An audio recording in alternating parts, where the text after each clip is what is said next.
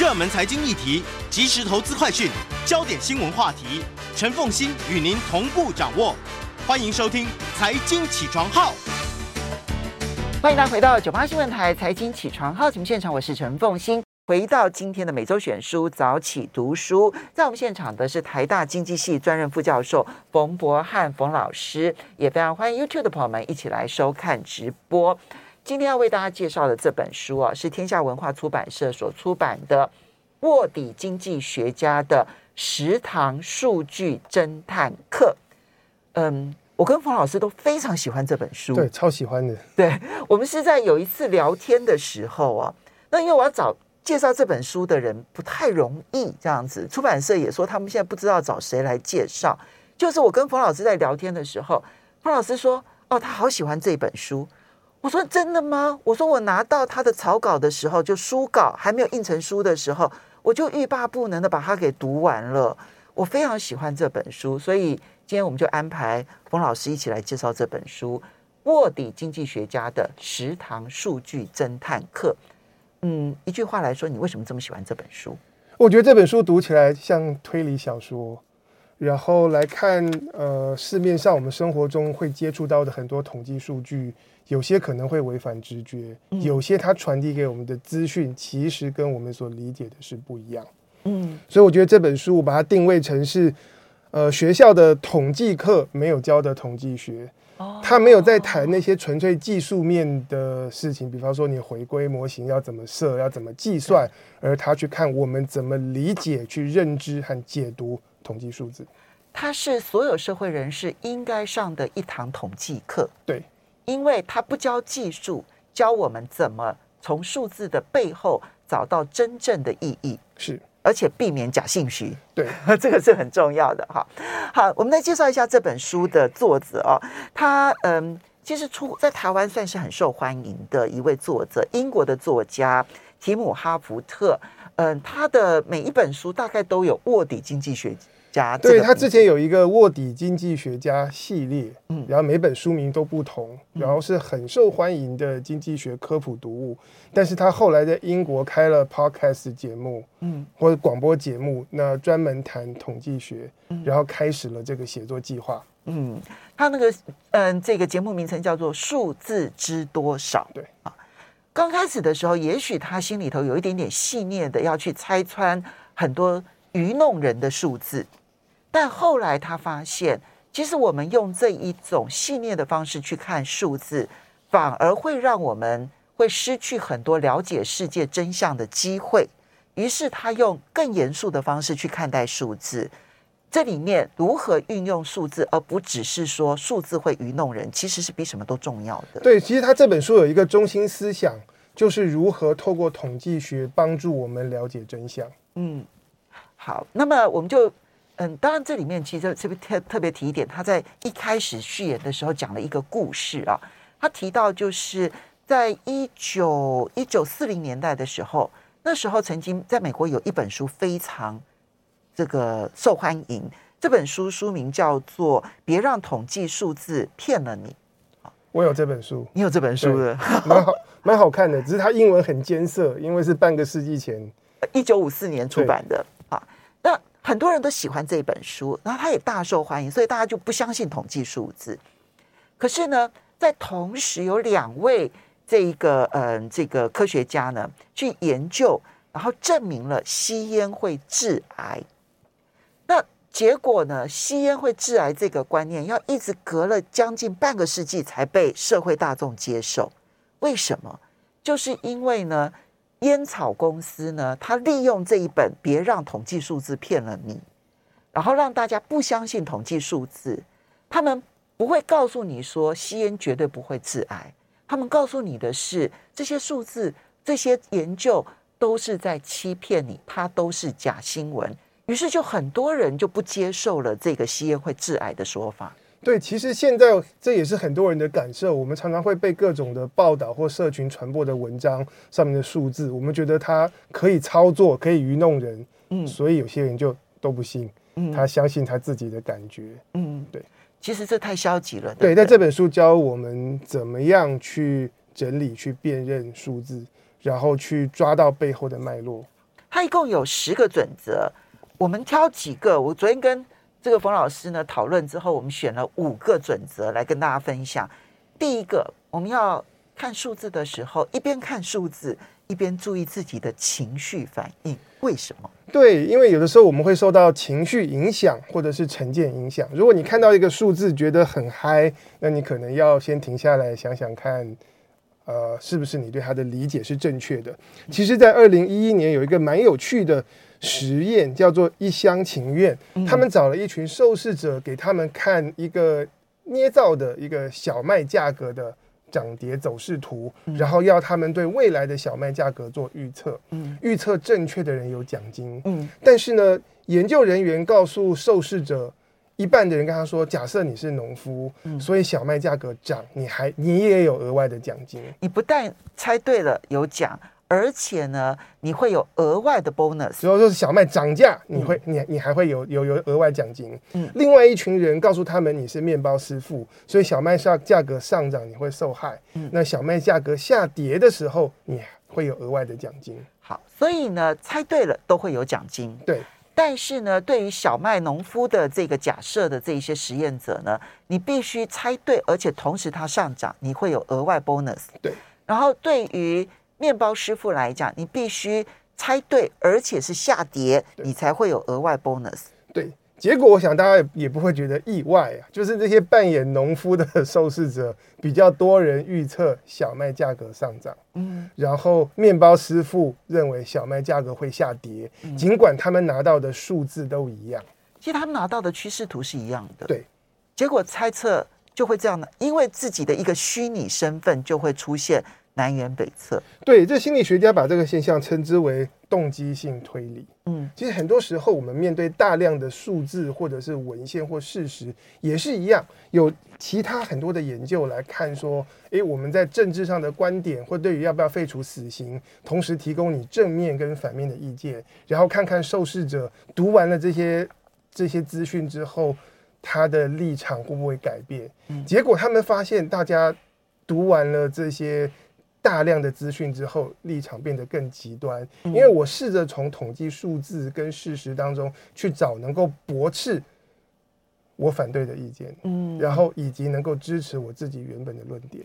那嗯，这样子听起来好像就是，如果我是真的小麦农夫，我是真的，或者我是研究人员，我如果成为专家，是不是就可以逃避这种？一厢情愿啦，或者动机性推理的风险了呢？啊，这专家陷入这个问题的状况其实是更加严重、更糟。对，如果是以美国的这个相关研究来说，其实教育成高教育的人会比学历低的更容易落入这样的陷阱。嗯，原因是什么？原因是我们受过更多的训练，所以更相信自己的专业或成见，然后更擅长从大量的数据之中去捞取。支持我意见的那些讯息，嗯，所以呢，在这本书里头，他讲了一句话，我其实很喜欢。他说：“怀疑如果是武器，那细节就是弹药。”专家最常见的一个状况就是呢，我一旦看到了跟我所想的违背的时候，我第一个反应其实就是我从这里面找细节来驳斥你。没错。那如果说我今天发现说，哎，这件事情能够佐证我，我就会欢欣鼓舞的，然后接受它，而且不断的传播它。所以，嗯，刻板印象啦、成见啦、偏见啦、既定的态度啦，其实对我们做判断，其实影响都非常大。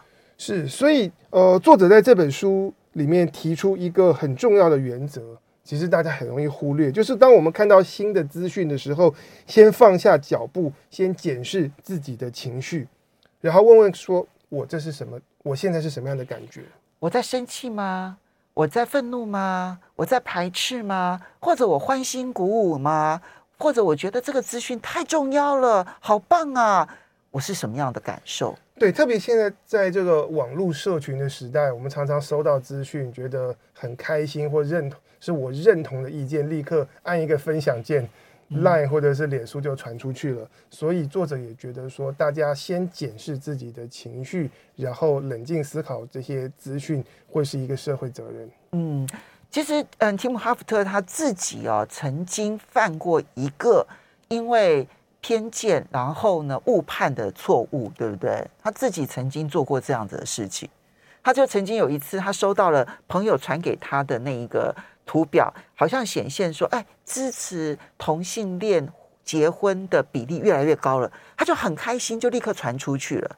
结果呢，哎，他是学经济的，对不对？哈，他身边一堆的统计学家，对不对？一堆的经济学家，其中只有一个朋友回应给他，然后告诉他说，你要不要再检查一下？你仔细看一下他的横轴跟他的纵轴。结果他就发现说，哎呀，这个图表其实做了手脚了。好，就为了要去支撑说现在支持的比例越来越高，他把那个纵轴的时间做了，就纵轴的这个比例其实做了很重要的一个一个变化，这样子，他就发现原来他犯了一个这么严重的错，因为他很开心有这样的结果，所以他就传出去，没有做任何的检查，所以要让自己先看到数据，先沉淀，我的感受是什么？再重新仔细看这一个相关的数据跟图表，其实对我们每一个人来讲，在 LINE 这么方便的情况之下，可能都是最重要的工作了。好，接下来呢，我们再来看到的是，其实看数据啊，有的时候你可以用非常宏观的方式来看，你也可能用很微观的方式来看。如果今天有一个数据跟我们个人经验差距很大的时候，我们该怎么办？我们稍微休息一下，等一下回来节目现场。欢迎大家回到九八新闻台财经起床号节目现场，我是陈凤欣。在我们现场的是台大经济系专任副教授冯博翰冯老师，也非常欢迎 YouTube 的朋友们一起来收看直播。每周选书早起读书，今天为大家介绍的是天下文化出版社所出版的《卧底经济学家的十堂数据侦探课》哈，真的像推理小说一样的好看的一本书。好，那第二个状况是我们。看到了统计数字了，然后跟我的生活经验差距很大的时候，我该怎么办？对，像提姆哈福特，他有提到他自己的经验，呃，关于在伦敦的大众交通运输系统到底使用率有多高？那他的经验就是永远是爆满，拥挤。对，可是政府的统计数字呢，说在伦敦的公车平均乘客人数，每一辆公车是十二人，嗯，然后地铁每一个班次的乘客。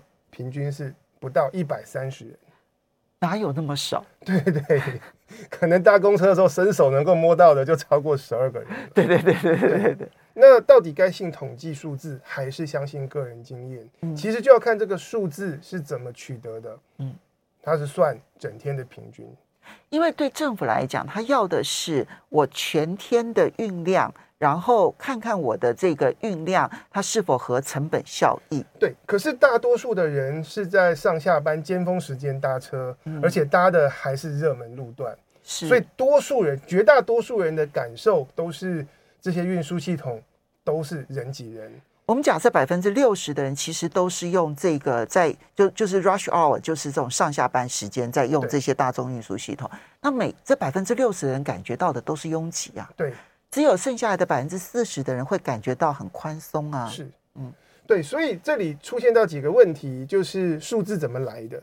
第二个是我们的目标不同的时候，我们用的统计的指标会不一样。嗯，从政府的角度，他们要来看营运这些公车跟地铁系统都是要花钱，所以我花出来的这笔钱平均来说是不是值得？这是为什么他们看这个平均数值。嗯。所以这里面就牵涉到，因为我的经验可能跟统计数字的目的，跟他搜集的方法跟我的经验其实不吻合。那我们要怎么去看这些数据呢？呃，其实作者他呃建议的方式是我们两者都要看。嗯，其实现实世界当中有一些人是属于资料狂，嗯，他永远看统计数字，而且他相信数字，比方说采用数据管理，嗯。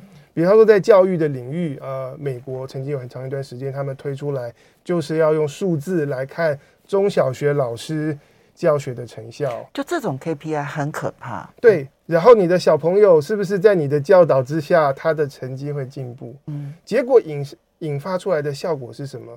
如果这些学生原本就程度好，老师的绩效就差。嗯，或者是在《苹果橘子经济学》另外一本书里面有提到说，美国就衍生出来老师会帮学生作弊等等的问题。对，这是只看数字，但是我们没有去看教育现场所发生的事，会衍生出这样的问题。他讲了一个极端的例子，就是美国呢曾经在越战时期啊定了一个很可笑的 KPI，然后就是以呢每一个士兵他这个击退了。多少的敌人作为他的 KPI，作为他的绩效，其结果是呢，美国士兵呢疯狂的在战场上面呢去击杀敌人，但是美国并没有因此赢得战争，因为他们也花很多的时间去统计他们击杀了多少的敌人，那做统计这件事情其实分散了他们的力量。对。对，英国的医院也出现这样的事情。英国政府觉得说，大家去医院挂号都要等好多天或好几个礼拜，所以要求医院要缩减这个预约等候的时间。嗯，那医院的做法是什么？就我减少预约的名额，大家你都每个人都当天。早上来挂号才能看，这样我的 KPI 就很高。这样这样子，我这样子，你的等候时间永远是一天。对，可是这样子一来的话呢，能够预约的人就变少了。是，那每一个人都必须要拥挤到医院里头去排队了。对，反而制造了更多的问题。但是另外一个极端是，有些人他们就是完全是诉诸自己个人的经验跟观察，当然有可能会陷入。以偏概全这样的情况，所以两者都看。我觉得一个典型的代表其实是呃瑞典的盖普曼德基金会。之前我们曾经为大家介绍过一本书，叫做《真确》哈，真实的真，确定的确。其实真确呢，他很清楚的知道这一个用宏观视野，然后跟个人经验的差距。所以他在《真确》这本书里头，或者是他自己成立的那个美元街。就 Dollar Street 哈的这个网站呢，就希望能够调和这一个宏观跟个人观点的问题。对，像是这个盖普曼德基金会跟他的创办人汉斯罗斯林，他提出来的概念是：你需要看到统计数字背后的故事，嗯，但是你在个人经验当中，你也需要去找到数据来建立脉络，嗯，那。这个尤努斯他其实提出了一个类比，我觉得蛮贴切的，叫做那个鸟之眼跟虫之眼。鸟从上空俯瞰，这是统计数字的观点；从之眼，我在地面上近身的观察，这个是个人经验。所以盖普曼德基金会他们在美元街里面，他们呃帮助大家来了解。在不同的这个所得集聚底下的人是过怎么样的生活？嗯，一家人每个月只有二十七块美金的生活费，跟一家人每个月有一万美金的生活费，所以他们用什么样的方式呢？他们提供统计数字，也放了几十张、上百张的照片，让大家亲自看到一个月只有二十七美金的一家人，他们住什么样的房子，吃什么样的东西，穿什么样的鞋等等。就所以，他同时提供了这个虫之眼，他用大量的照片。其实我很喜欢他那个网站，对，因为他那个网站呢，就是每一种生活，然后它可能产生的变化什么，它全部用照片呈现。就你用图片去看到一个人的生活形态，然后去跟自己做对比，也跟平均数字做对比。这个时候呢，其实我们在判断国际上面发生的状况。其实反而是有根据的。对，嗯，好，这个呢是虫之眼跟鸟之眼。我们生活当中，当然很多事情都需要用这种方法，尤其是政府官员一定要如此。请你不要只用鸟之眼去看统计数字，对不对？哈，这个是最重要的。哈，那嗯嗯，准则三跟准则四，我们先放一边。哈，好，我们先来看准则五。哈，要取得背景故事。嗯，我们现在发现到有一个状况是，有很多实验啊无法复制，但是呢，在实验呃在学术期刊里头，这些无法复制的实验反而没有办法出现，所以我们现在对于社会上面很多的认知可能会发生很多幸存者偏差。对，这点非常重要，因为其实很多人大家会相信权威，或相信说，哎，这是一个顶尖期刊公布的一个研究发现，然后它的数字是怎么样怎么样。嗯，但是这本书的作者提出来，我们需要去思考学术期刊上面发表的文章，它是怎么样产生的？嗯，他当然先是从一个这个募资网站哦，嗯、那么开始呢，这个察觉一件事情，因为我们在那个这个 Kickstarter 好这个募资网站上面，我们找到了好多募资成功的案例，对，好，但是有一个人呢，他就特别搞怪这样子，然后呢，他就去。这个找出呢，在 Kickstarter 上面失败的案例，然后呢，成立了一个网站，叫做 Kickcandy，就是他他完全失败了。结果你会发现，失败的其实比成功的多太多了。对，这就是幸存者偏差。我们总是记得成功的案例，但是忘记在成功的案例背后，可能有十个、二十个失败的案例。哦，对对对，其实关于比方说。股票投资，或者是我们看这个基金的经理人，他们强调他们的绩效有多好，但是我们看到的是这些存活下来的基金，嗯，那我们看不到一些经营的没那么好，已经不存在的，对的相关的经理人。那我们先回到学术这边啊，在维吉尼亚大学。有一个心理学教授叫做诺塞克，他集合了三百位的心理学者，然后针对三个最顶尖的学术期刊，然后锁定某个特定领域，来看看他们发表的这些研究成果的实验。这在国际上在文献里面能不能够复制？结果呢？这一百篇的实验论文的结果只有三十九个实验。这件事情在心理学界呢，震撼性很强，因为这三个是顶尖学术期刊哦。首先先讲，它是顶尖学术期刊，理论上来讲，它能够被发表出来，这中间经过了这个多层的同侪审查。对，所以理论上来讲，它是它是应该是社会上呃，就是学术界最接受的实验结果。对，它实验结果在统计学上面是显著的。是的。那结果呢？现在一三百位心理学家。去复制这些实验，一百个实验，结果只有三十九个，不到四成可以被复制成功。应该是他们自己去复制，他们去更广泛的去研究跟搜罗文献，看看这一百篇的文章的结论能不能够在文献的其他研究里面啊得到验证。结果发现再再复制率很低，再复制率很低。其实在这之前有另外一个事件，也是一个心理学家。发表了一篇实验的研究，说人可以预知未来。然后大家看到那个电脑上面，然后用遮蔽住的一个图像，就能够判断背后是不是一个色情图片等等的。对，那为什么这一些研究结果居然会出现，可以发表？嗯，其实这跟期刊的运作有关。嗯，如果我们写一篇论文，证明说人没有预知未来的能力，没有人要看，就算你做的很严谨，也没有人要看。大家觉得说这不是尝试吗？对，所以其实很多时候只有新奇、新颖、乖张的结论，违反直觉的，嗯，他才过得了关。好，这是第一个原因，因为就连学术期刊都跟新闻媒体一样，只喜欢新奇的东西。所以如果我们出来了三十篇研究，二十九篇是不能够复、不能够预测未来，然后有一篇是可能那一篇它被接受，被某个期刊不一定是特别好的，接受的几率就会很大。没错。那还有别的原因？第二个原因，它其实来自于学术界运作的机制以及学者的诱因。因为现在的学术规则就是要大家拼命发表，它会影影响到你的升等跟你的薪资。那在这样的情况之下，如果我们要规规矩矩做研究，当我有一个可能突破性的发现，但是还存在疑惑的时候，我应该去做更多的研究，来设设法继续验证它，或看看能不能否证。可是，在现行的学术规则，大家就先丢出去投稿试试看。如果失败了，那反正就累积一个投稿经验；但是如果中了，就中了。所以，这个其实在学术圈形成了一个这个糟糕的诱因，使得呢，在学术圈刚刚讲的，其实都还只是说，啊，我偶然做了一个很突破性的研究。有些人可能这里面就会动一些手脚，所以这就让学术里头的一些问题开始出现了。我们稍微休息一下，马上回。欢迎大家回到九八新闻台财经起床号节目现场，我是陈凤欣。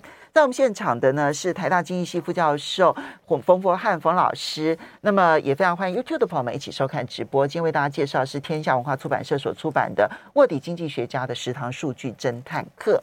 好，所以我们刚刚提到了，其实就连顶尖的学术期刊其实都有实验再现危机，是啊。然后刚再加上我们刚刚提到的，不管是募资网站的幸存者偏差，或者是我们在其实不管你看成功企业的故事也好，或者是我们看一些股票投资的这个事情也好，都有幸存者偏差这件事情。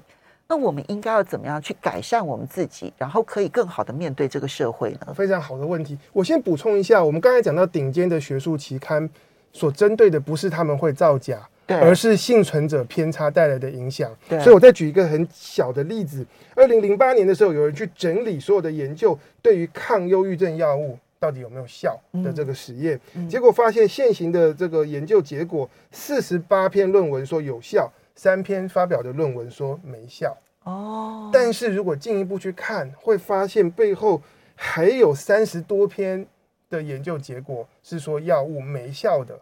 无法发表，无法发表，因为 因为它内容太无聊了。嗯，那好，所以回到凤新刚才的问题，我们要怎么样去克服呃这个这这这个这这个困境？其实是我们看到相关的研究报道之后，其实我们应该要去看它整体的脉络，这是第一点。嗯，我不是光从单篇。就得到我的结论，然后它这个文献是怎么演变，或者是是否有其他大量在不同的地方针对不同的对象所做的实验，都指向同一个方向。如果是这样的话，这样这个这个研究结果就更有可能是真实成立。嗯，然后第二件事情是我们要去思考这个数字或这个研究报告所产出。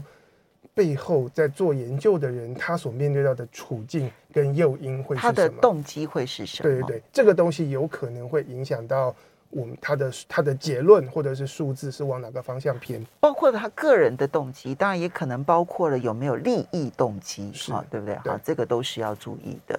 那嗯，他这里面有提到了两个网站哦，那么一个呢是医疗上的，叫做考科兰 Library 哈协作组织。然后另外一个呢，在司法或者是社会议题上面有一个 Campbell，就是科呃坎坎伯尔这个 corporation 呃呃这个呃 corporation 这个网站啊，这两个网站呢，其实都是学术圈呢他们在研究，然后呢，他们找到了很多的这些研究，然后呢，你只要你只要进了这个网站，然后你去打入你要你想要知道的课题，然后。所有相关研究就通都会显现出来。我觉得，如果以医学上面的网站，还有这个法律司法上面跟这个社会议题的这个网站，这两个网站，当然医学我们可能少用了哈，但是我觉得法律司法上面可能对于我们来讲去搜寻其实是蛮有帮助的哈。那这个网站，我觉得其实至少对我来说，我觉得很很重要。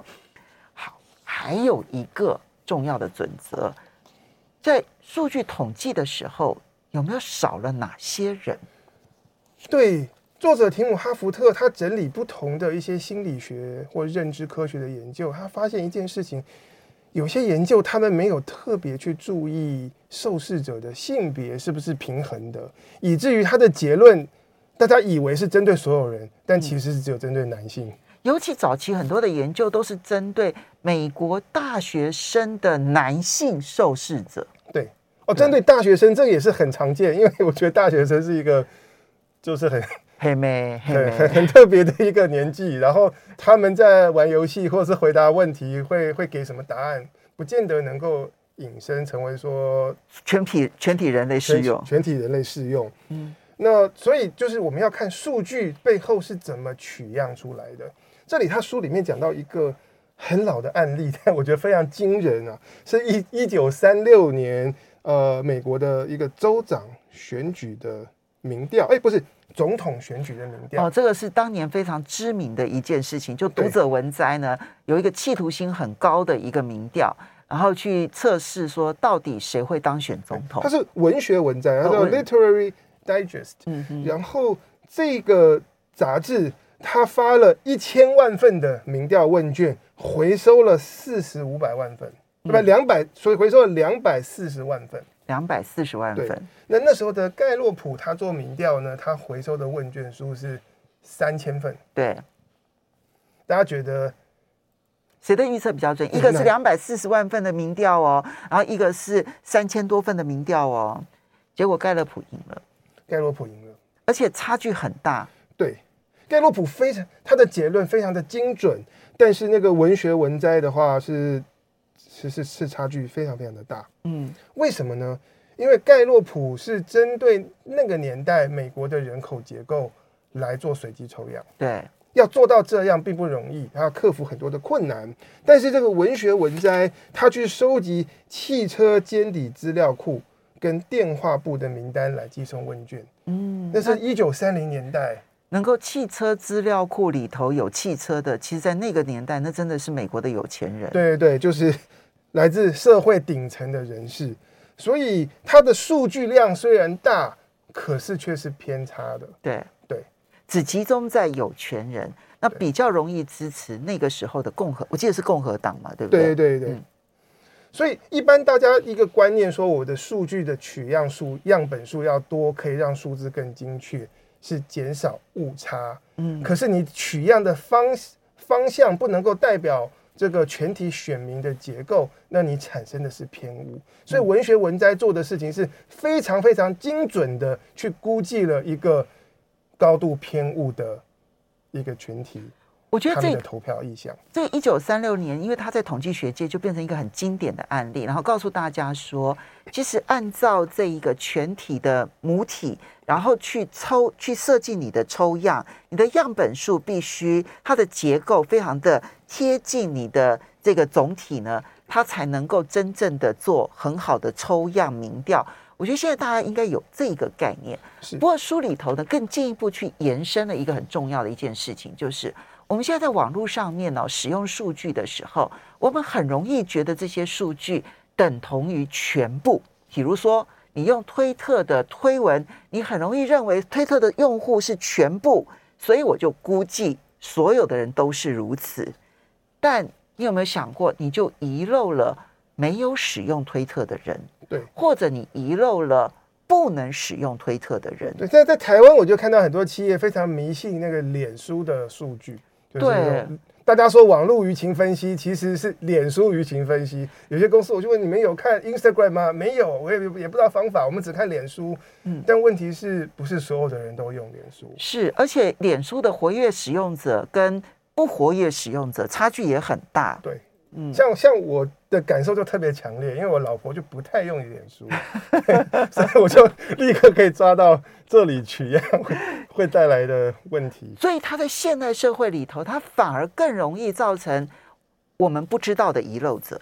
对，而我们迷信，我们拿到了全部数据。对，所以你看统计数字，一定要去了解，要去留意它这个数字是从哪里来的。嗯，然后而不是一味的以为说，哎，我们已经是大数据了。嗯，所以这个样本数这么多，然后我们收集到脸书所有的数据，你要进一步去问说，谁会用，嗯，谁不会用？嗯，这个是很重要的。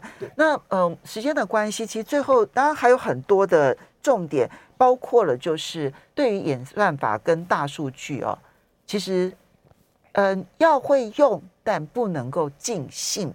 它有一个原则是，就是要求这些大数据跟演算法应该必须把它的因果关系是能够可查验的。这件事情，其实我们在这建立这个观念还是蛮重要的。因为其实有些演算法，它看的是相关性。嗯，那像是呃，早期 Google 有针对搜寻。流感结果来预测流感，结果发现说，哎，他们其实预测到的是冬天要来了。嗯，好，所以呢，这里面当然其实因为故事太多了，有十项准则嘛，我们这边只大致的跟大家说了五项。那里面包括了，就你不要急着算数字，你要去了解它这个数字代背后代表的是什么意思。还有呢，你要把时间拉长，或者把你的眼光拉高，然后呢，退一步，你可以看到。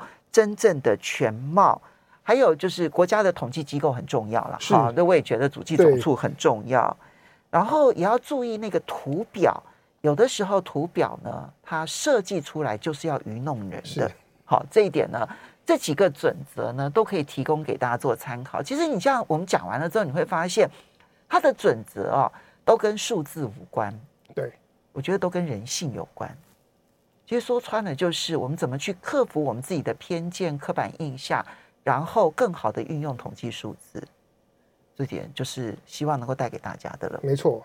好，我们要非常谢谢台大经济系副教授冯博翰冯老师，也要非常谢谢这个所有的朋友的这一个这个这个收听收看。我们今天这一集节目也会放到 Podcast 好，然后希望大家呢都能够成为现代社会当中最好的数据侦探，然后呢运用到最好的数据，带给大家更好的生活。谢谢冯老师，谢谢大家，拜拜。